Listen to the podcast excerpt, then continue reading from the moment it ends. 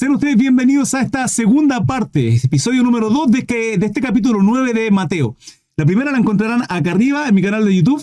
Eh, para aquellos que no vieron la primera parte, les invito a verla, fue de mucha bendición.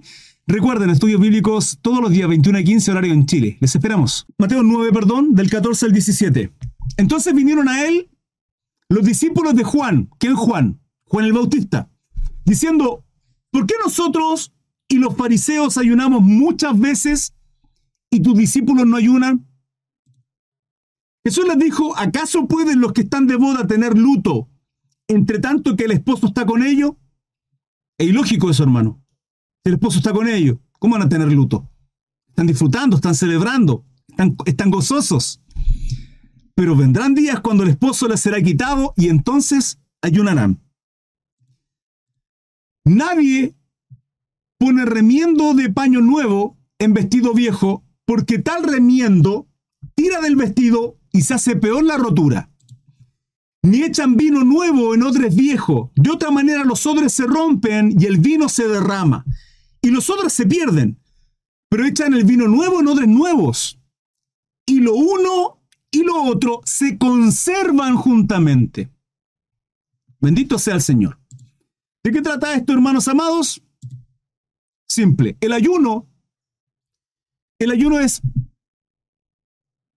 pan, agua, oración, ayuno, palabra. Es básico, hermano. Es básica nuestra vida. Como no es el pan y el agua, alimento y líquido agua a nuestro cuerpo carnal, lo es la palabra de Dios. Jesucristo siendo tentado, dijo, no solo de pan vivirá el hombre. Hermano, si usted no lee la Biblia, porque puede estar acá todos los días, hermano, y yo le voy a llevar a Cristo. Yo le voy a revelar de cómo Cristo se nos revela a través de la Escritura. Tal vez puedo comentarle en algunas ocasiones muy pocas experiencias personales. Que le darán gozo, que le edificarán, tal vez le traerá, le va a motivar, etc. Pero la palabra del Señor va a estar por sobremanera mis estudios. Y va a aprender. Va a saber de este Dios todopoderoso. Pero para conocerlo usted tiene que relacionarse con Él. Y una de las formas para relacionarnos con nuestro Dios es quebrantando la carne. Quebrantando nuestra carne. ¿De qué manera? Simple. Abandonando lo carnal. Dejando todo aquello que nos impide vivir lo espiritual.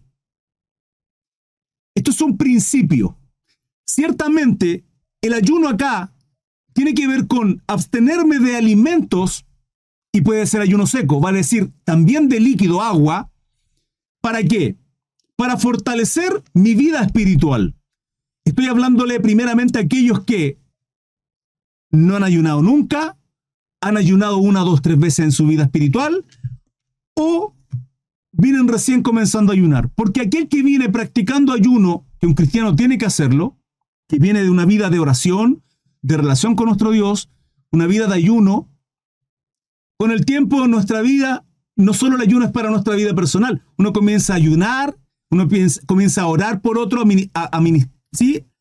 quebranta el corazón eh, intercediendo por otros.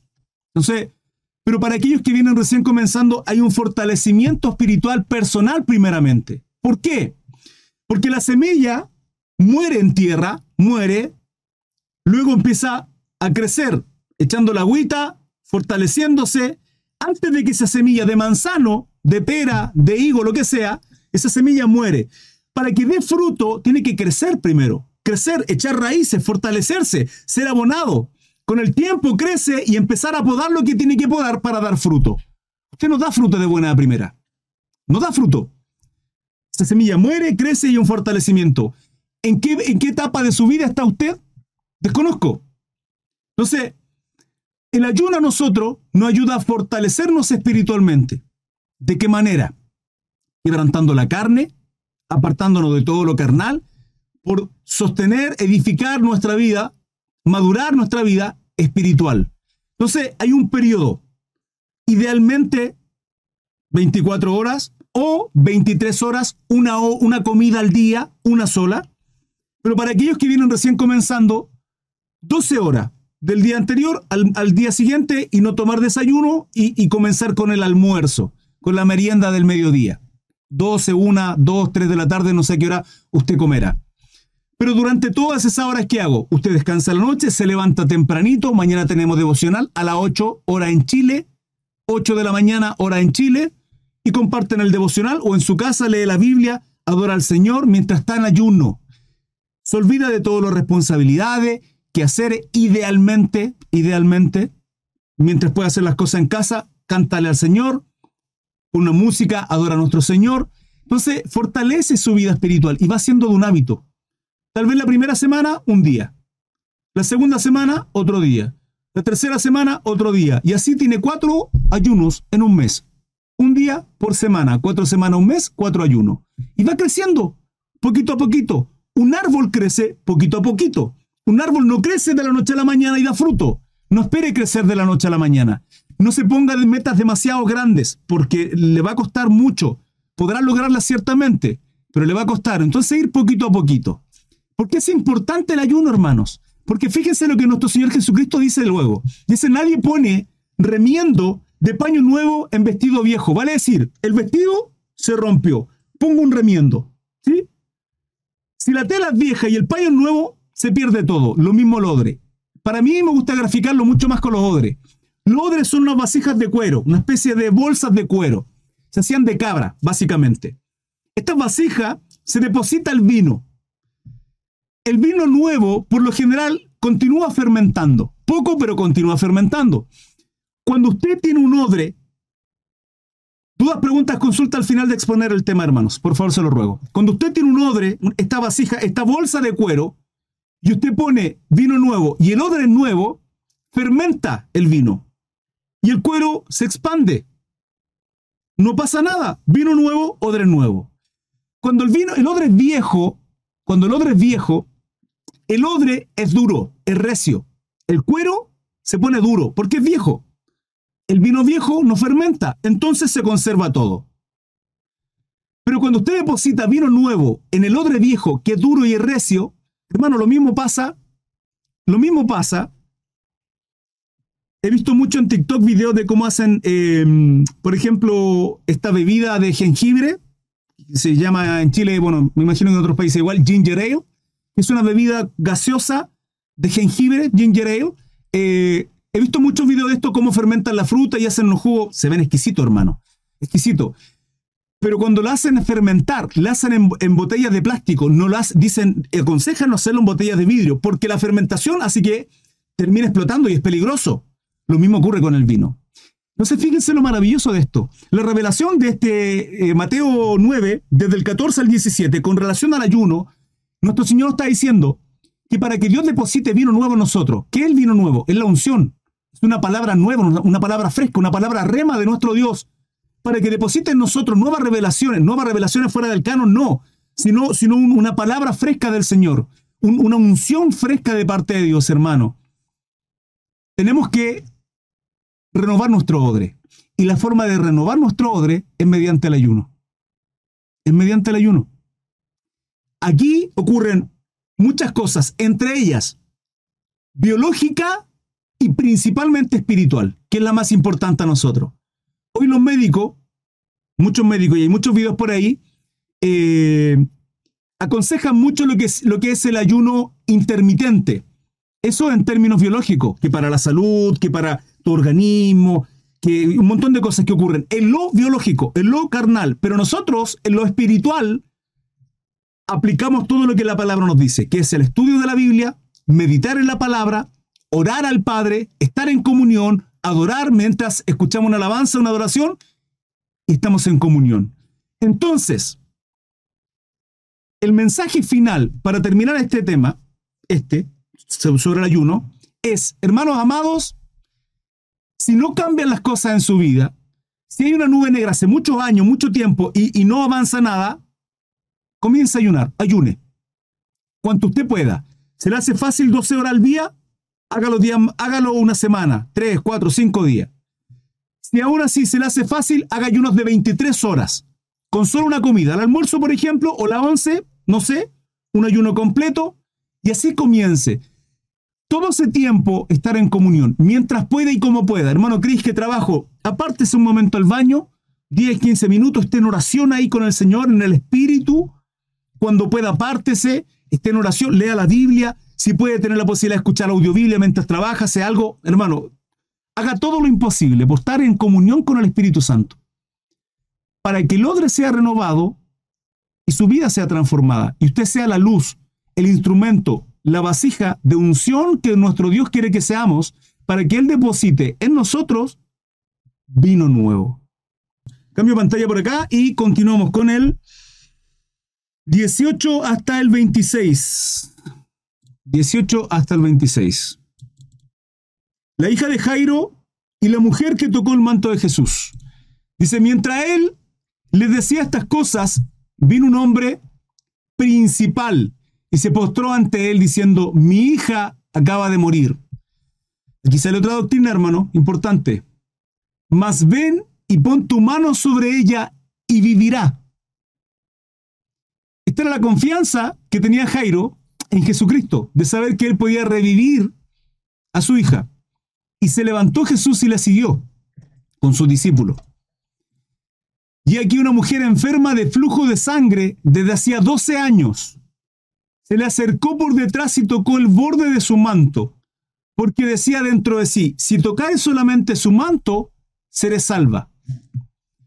Pero Jesús, volviéndose y mirándola, dijo, ten ánimo, hija, tu fe te ha salvado.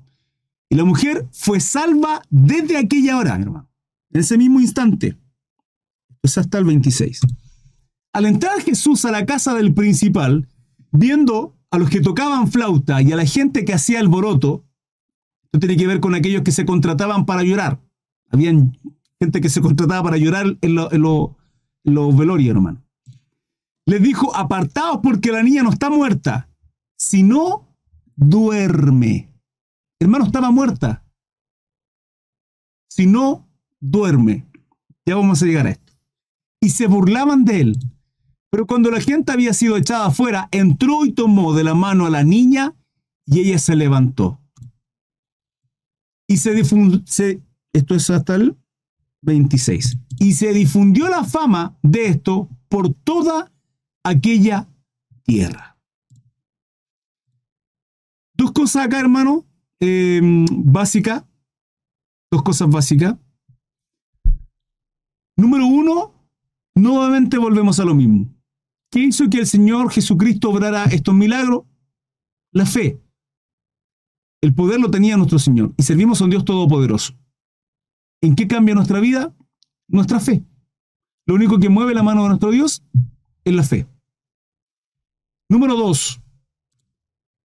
Hermano Cris, mi papá, mi amigo, el pastor, partió los brazos del Señor. No, hermano, no partió los brazos del Señor. Un cristiano duerme. Usted cuando muere, no parta los brazos del Señor. Usted duerme. Lo que va a ocurrir es que cuando venga el arrebatamiento, porque usted me dirá, no, pero si la palabra, ya, si es así, si yo estoy errado, entonces explíqueme por qué Tesalonicense dice, los muertos en Cristo resucitarán primero.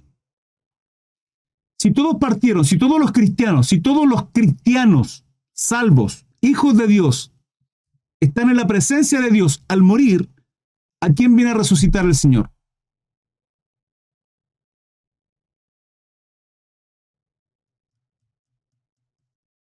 ¿A quién?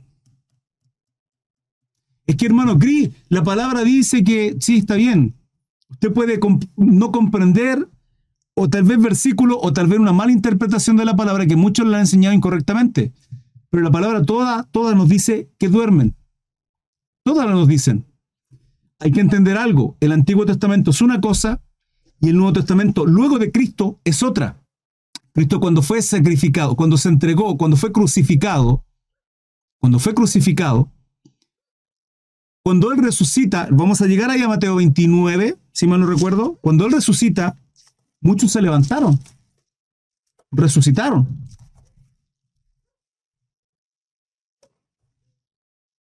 29, perdón, 27. 27. Eh, Vamos a llegar ahí, pero el capítulo 27, hermano. ¿Qué ocurrió? Entonces, confundir el Antiguo Testamento con el Nuevo Testamento con relación a la muerte, a los que duermen, son dos cosas completamente distintas. En Cristo Jesús es otra cosa. Y usted me dirá, hermano Cris, pero Jesús le dijo al el que estaba en la cruz al lado de él, ciertamente hoy estarás conmigo en el paraíso. No, no, no, le falta una coma ahí. No le dijo ciertamente hoy estarás conmigo en el paraíso. Ciertamente hoy te digo, hoy te digo, hoy, hoy, te, hoy te, lo profetizo, hoy te lo declaro, hoy te lo anuncio, hoy, hoy te lo prometo, hoy te lo prometo, estarás en el paraíso. ¿Cuándo estarás en el paraíso, hermano? Cuando seremos levantados y arrebatados. Porque los muertos en Cristo resucitarán primero y luego nosotros, los que hayamos quedado, seremos juntamente con ellos arrebatados. Zarpazo. ¿Se entiende? Un cristiano duerme, no muere. Duerme, lo dice la palabra. Dígame todos los versículos que le generan conflicto, pero no va a ser así. Ahora, vuelvo atrás nuevamente. Eh, acá, la gran enseñanza es la fe, hermano. En cada uno de los milagros vamos a ver, sin fe es imposible agradar a Dios. Sin fe es imposible agradar a Dios. Ahora, la fe sin obra muerta.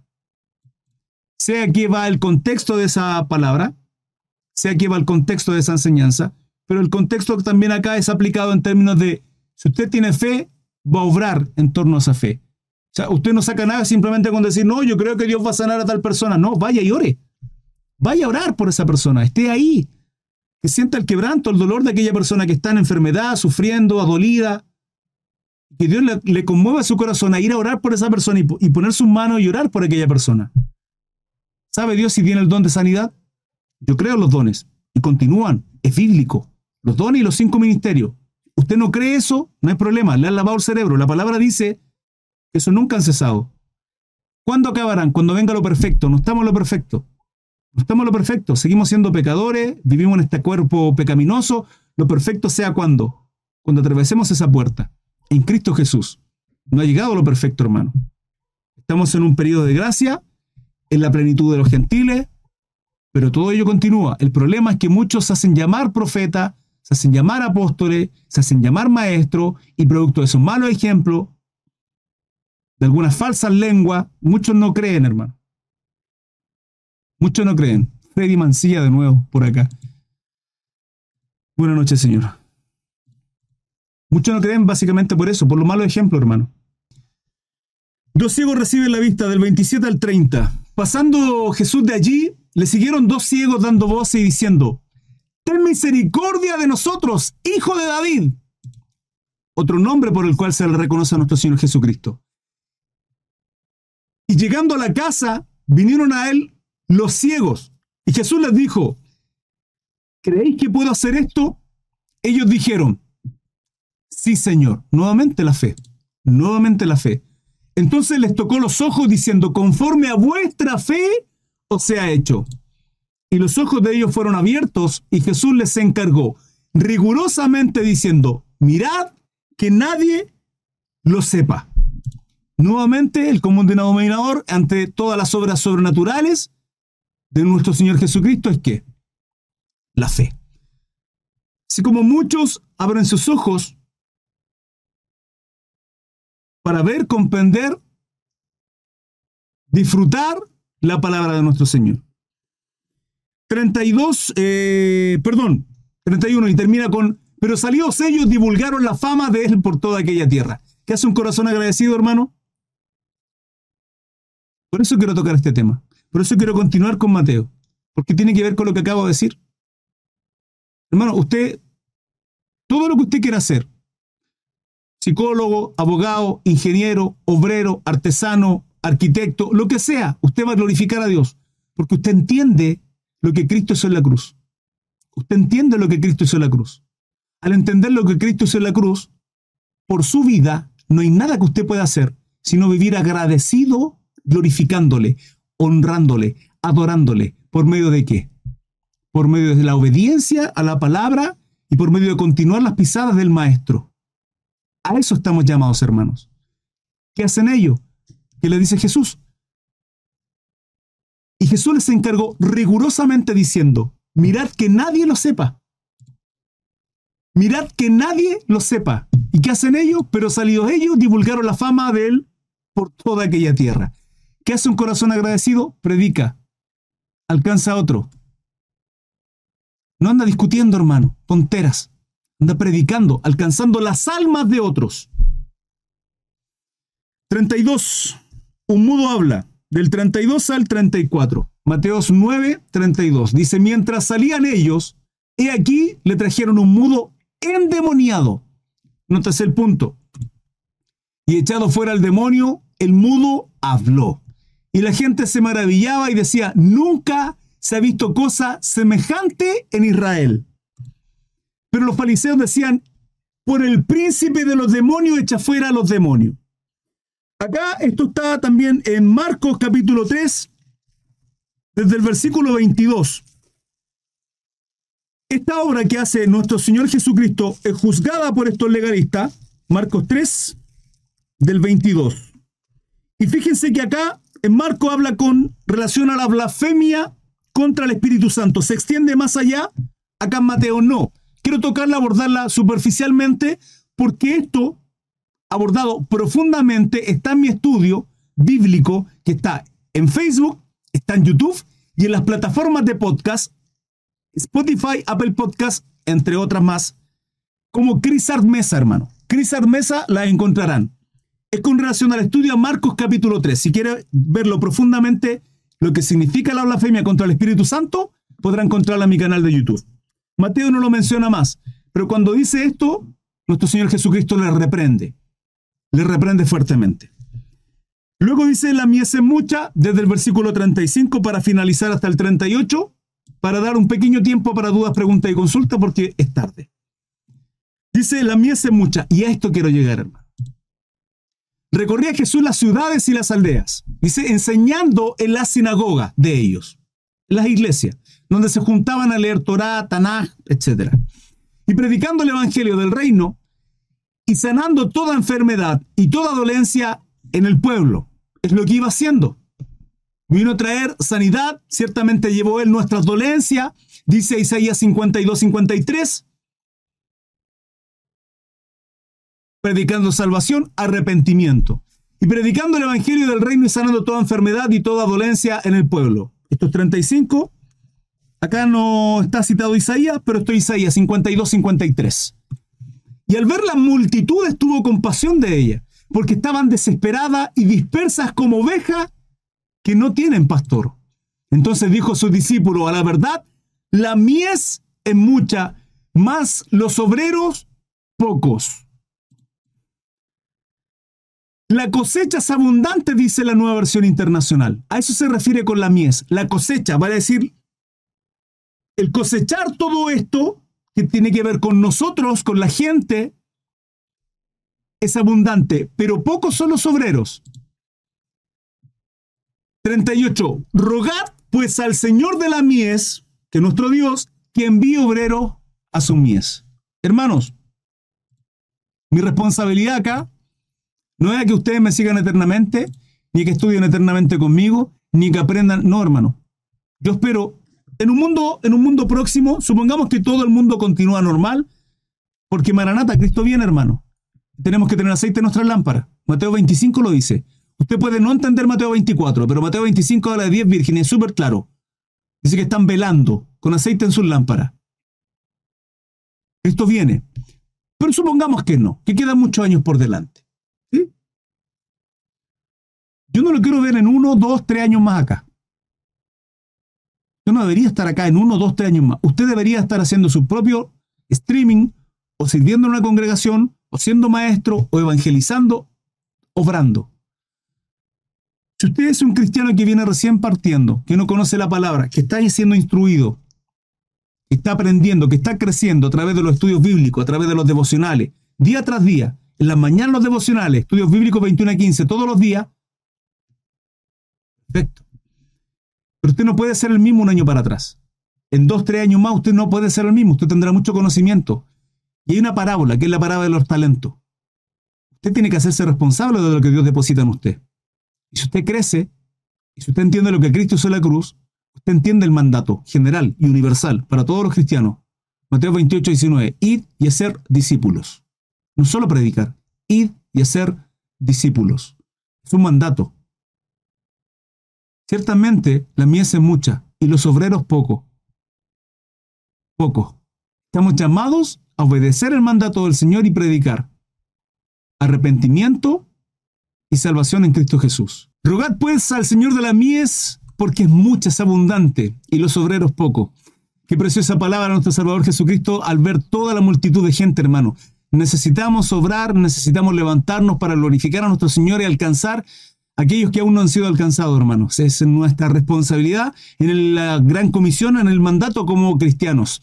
Mateo 28, 19. Id y hacer discípulos. Espero que haya sido de bendición este capítulo 9 para ustedes, hermanos amados. Recuerden estudios bíblicos a diario 21 a 15, horario en Chile, en todas las plataformas, Instagram, TikTok, Facebook y YouTube.